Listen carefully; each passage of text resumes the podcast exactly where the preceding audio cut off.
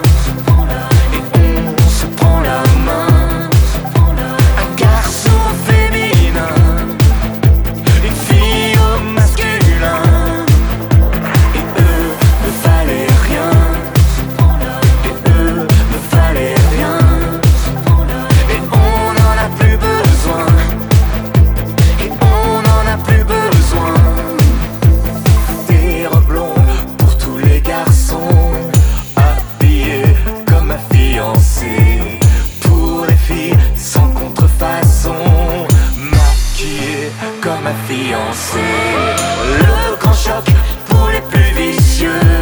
C'est bientôt la chasse aux sorcières.